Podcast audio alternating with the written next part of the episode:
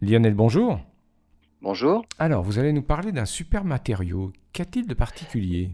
Eh ben, les chercheurs australiens viennent de créer un matériau qui reste stable, euh, ce qui veut dire avec un volume pratiquement identique, sur une plage de température qui va de moins 270 degrés à un peu plus de 1100 degrés, soit une amplitude de 1400 degrés.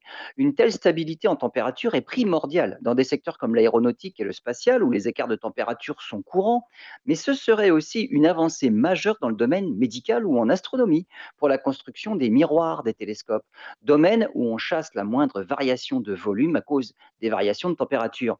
Ce matériau, composé de scandium, tungstène, aluminium et oxygène, a été découvert, comme c'est souvent le cas, de manière fortuite, alors que les chercheurs travaillaient sur la mise au point de nouvelles batteries.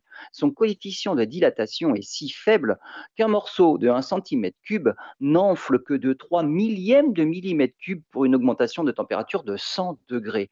L'autre avantage de ce super matériau, c'est sa facilité de fabrication. Tous les composants sont relativement bon marché. Ils pourraient donc être fabriqués à grande échelle et à moindre coût. À n'en pas douter, on devrait le retrouver très bientôt dans les avions, les fusées, les implants médicaux et les futures générations de grands télescopes.